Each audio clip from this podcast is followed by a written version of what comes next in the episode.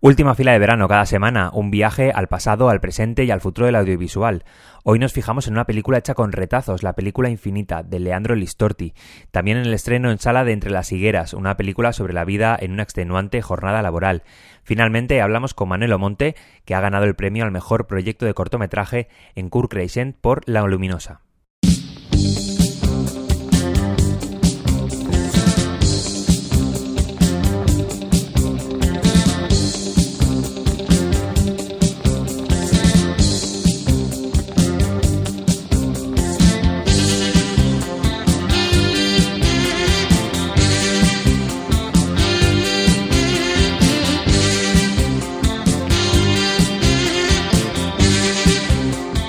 Última fila estamos obsesionados con los fantasmas, imaginaos si los espectros son retazos de películas.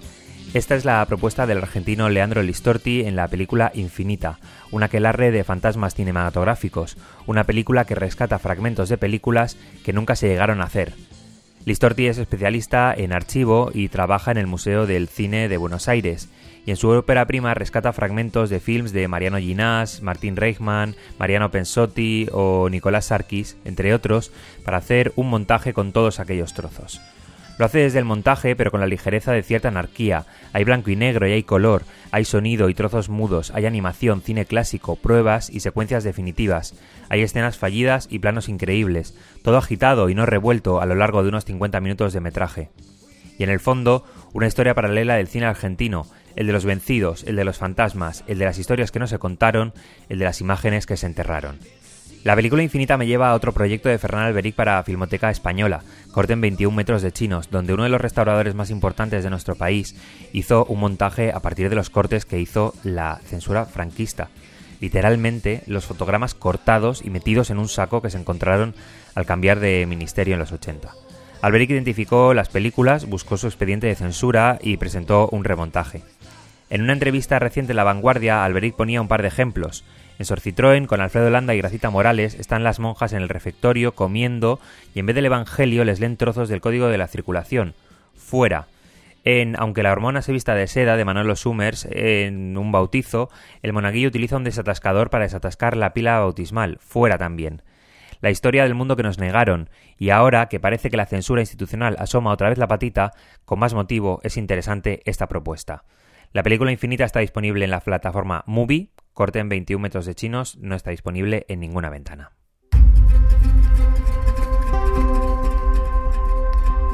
كل شي نتصور جمز تلموني بعد خمس سنين أو دور افتح كذب عليك تقول لك حب بعد العرس بالرسمي العلاقة بعد ليش انت وتحكي على العرس وتحكي على العرس عمري عمري 17 سنين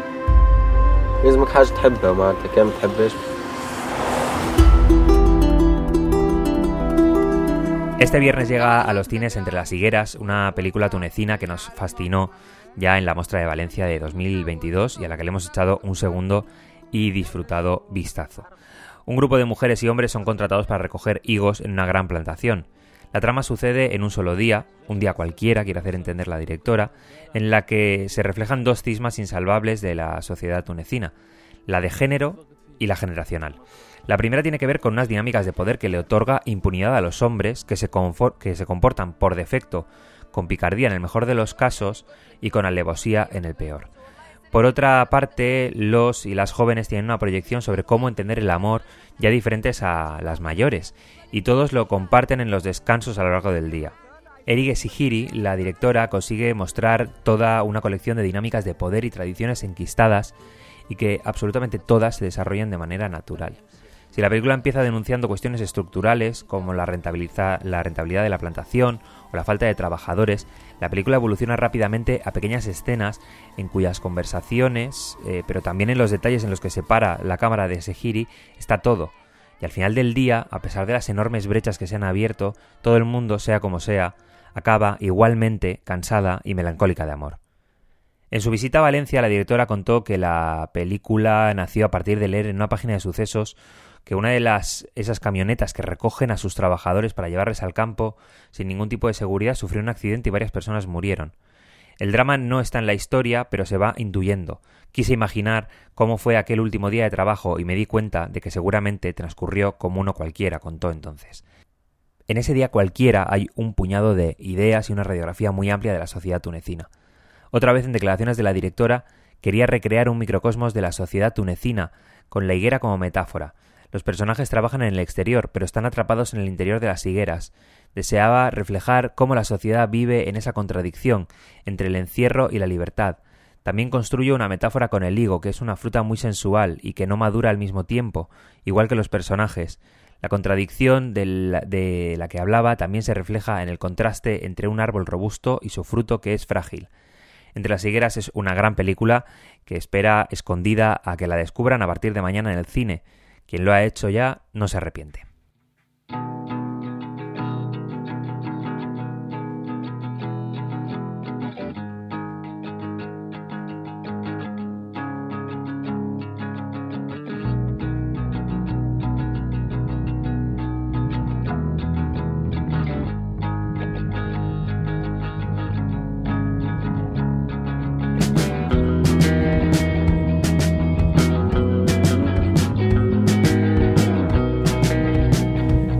Y hoy hablamos con Manuel Omonte y es que hemos querido hablar con él a raíz de La Luminosa, un proyecto que ha participado en la pasada edición de Kurt Crescent dentro del marco de Cinema Chove y además que ha ganado el premio Proyecto de Cortometraje, es decir, ha ganado el premio de la fase de guion.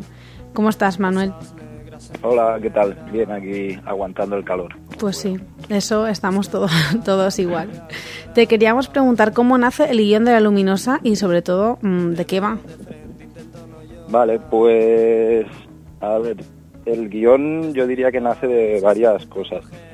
Por un lado, yo empecé en, bueno, en 2010, 2011 con mis amigos, yo tenía 17 años o así, y bueno, en Valencia, como en muchas otras ciudades, empezaron a abrir eh, salones de juego, que era como un nuevo tipo de establecimientos que a mis amigos y a mí nos llamó la atención.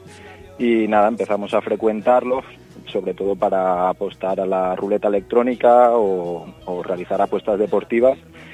Y nada, esto se me quedó ahí resonando un poco.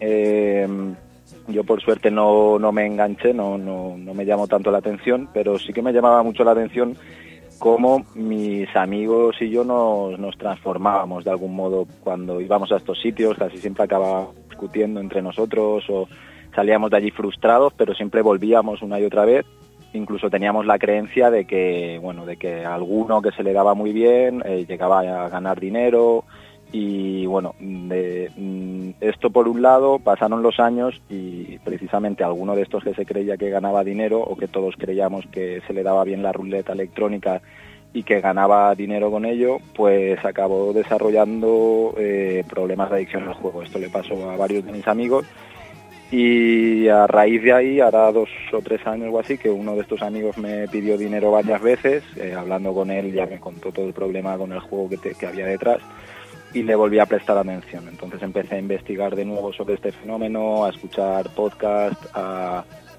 a ir a reuniones de jugadores también, de jugadores anónimos. Eh, o a hablar con la gente, a escuchar sus testimonios y a irme también a los bares o simplemente cuando estaba en un bar tomándome algo a fijarme en las máquinas tragaperras de los bares y la y la gente que había en ellas a lo largo de un día o como a lo largo de un día iba cambiando el perfil de jugador. Bueno, de ahí empecé a darle vueltas a qué pasaría si pusiera una máquina oculta en la tragaperras de un bar cualquiera, un bar de estos que me gusta imaginarme a mí, un bar de toda la vida que a día de hoy es regentado por un matrimonio chino eh, de China. Y mm, nada de esa premisa un poco yo creo que surgió en el qué pasaría si pusiera una máquina, una, perdón, una cámara oculta en la tragaperras de, de un bar y qué historias se nos revelarían ahí y qué retrato de la ludopatía se podría ir construyendo. Con, o sea, con eso de punto de partida ya empezar a, a, a, ficcionarlo y a yo generar una serie de personajes que seducidos por una máquina tragaperras nueva de última generación van y vienen a lo largo de un día obsesionados con conseguir el premio de esta máquina que se revela como que es consciente de su poder. A medida que avanza la historia, se va viendo que esta máquina finalmente es la que acaba jugando con las personas y no al revés. Un poco yo creo que ese sería un resumen más o menos breve de, de dónde viene esta historia. Es un proyecto que está muy bien armado, tiene esta parte más personal, luego de investigación y luego finalmente la ficción que hace que todo como que acabe teniendo un sentido. Em, como decíamos, tu proyecto pasó por, eh, por Kurt. ¿Tú crees que que este tipo de ayudas, estos talleres de pitch, estos evaluadores de tu guion, eh, han hecho que cambie tu, tu proyecto? Pues no sé si han hecho que cambien o no, pero me han, han ampliado mi visión sobre, sobre él. Eh, al final en Kurt Crescent eh, pues fue una serie de talleres muy, muy familiares y con gente que le apasiona eh, tanto el, cine como a mí. Entonces, pues al final fue compartir esta historia y comentar un poco entre todos y todas que creíamos que, que podía funcionar más, menos y también cómo vender, por así decirlo, este proyecto de cara a un pitching final, que es algo muy habitual hoy en día en, en el sector, el hecho de tener que explicar tu proyecto a un jurado o a productoras eh, y, hacérselo, eh, o sea, comunicarles o transmitirles el, el, interés que a ti te genera este proyecto e intentar que lo genere a ellos también. Entonces, sí, creo que me, a mi curso Crescent me vino, me vino muy bien para, para seguir aprendiendo también las distintas fases en, a la hora de, elaborar un dossier de proyecto o de, enfocar la, la decirlo, la, venta o, la, o compartir este proyecto, vender este proyecto y transmitirlo, sí. Sí, de pasar de tener tu guion a empezar un poco ya a buscar a esos agentes, esas personas que te acompañan, que te ayudan, que van, que van haciendo ¿no? Eh, que este corto se, se haga realidad, que la verdad es que cuando lo has contado ya dan ganas de verlo. Así que, eh, nada, eh, seguro que, que en Cookiesen pudiste, pudiste aprovecharlo. Un corto que sí, que ya está estrenado y tan estrenado, es Pasando Teruel, ¿no? Porque además pudiste participar en Short Shorts Festival de Asia, que para quien no sepa, ya es un festival que directamente mm, te abre las puertas a los Oscar. Eh, contanos un poco cómo, cómo es esta experiencia desde Valencia hasta Japón.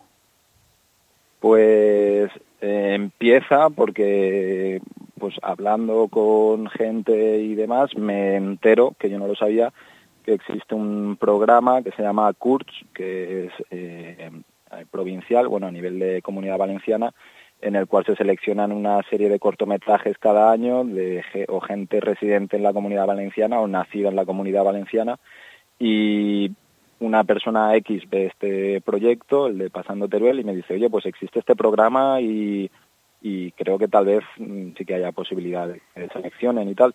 Entonces, nada, efectivamente lo envío, me corto y me hacen una distribución increíble a lo largo de un año. Eh, a, bueno, un montón de festivales, muchos de primerísimo nivel, como es este de Tokio, el Short Shorts. Y nada, ya en marzo nos, nos envían un mail de que estábamos en, en sección oficial.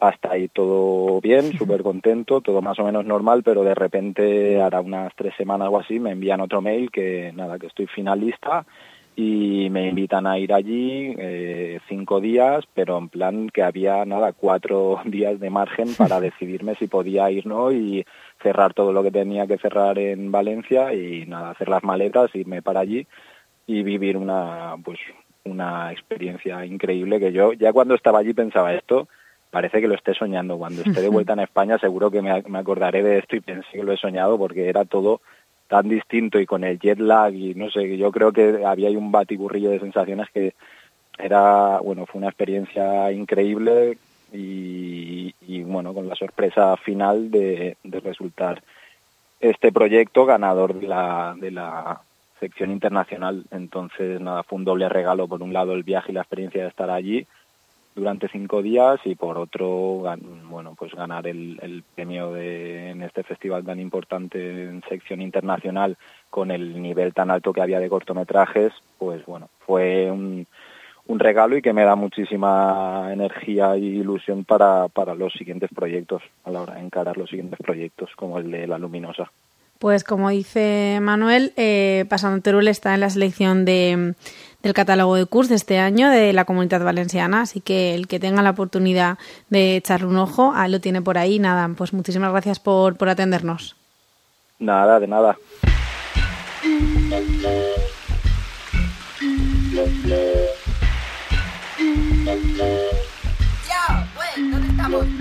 Qué bien se está en el lago cuando hace calorcito y qué fresquita está la agüita así salpico. Me limito a ser chiquito comparado con el lago. Me he agarrado a tu costado y no me quito. Es mi sitio favorito, claro.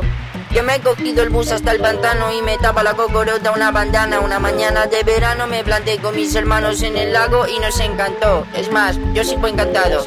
Mientras siguen en Madrid comiendo cera. Hasta aquí el programa de hoy, firmado como siempre por Clara Gorría y quien les habla, Álvaro de Vis. Hasta la semana que viene. Para ti, bueno, y para mí. Yo he cerrado el lago para ti, bueno, y para mí. Yo he comprado helado para ti. Que bien se está en el lago, de pie o tumbado, de frente o de lado. Que bien se está en el lago,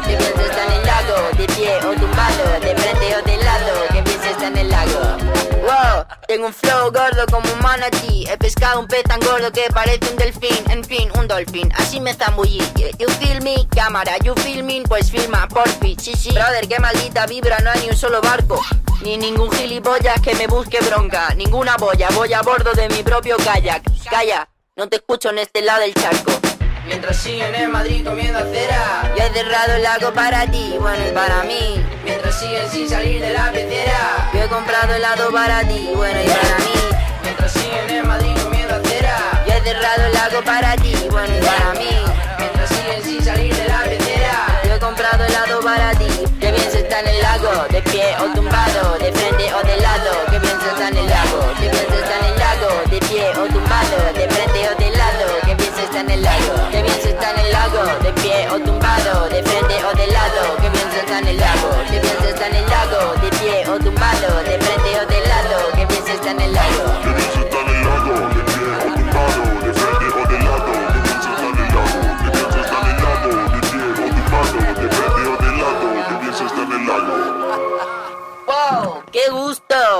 ¡Jolín! ¡Qué fresquita está el agua! ¡Uh!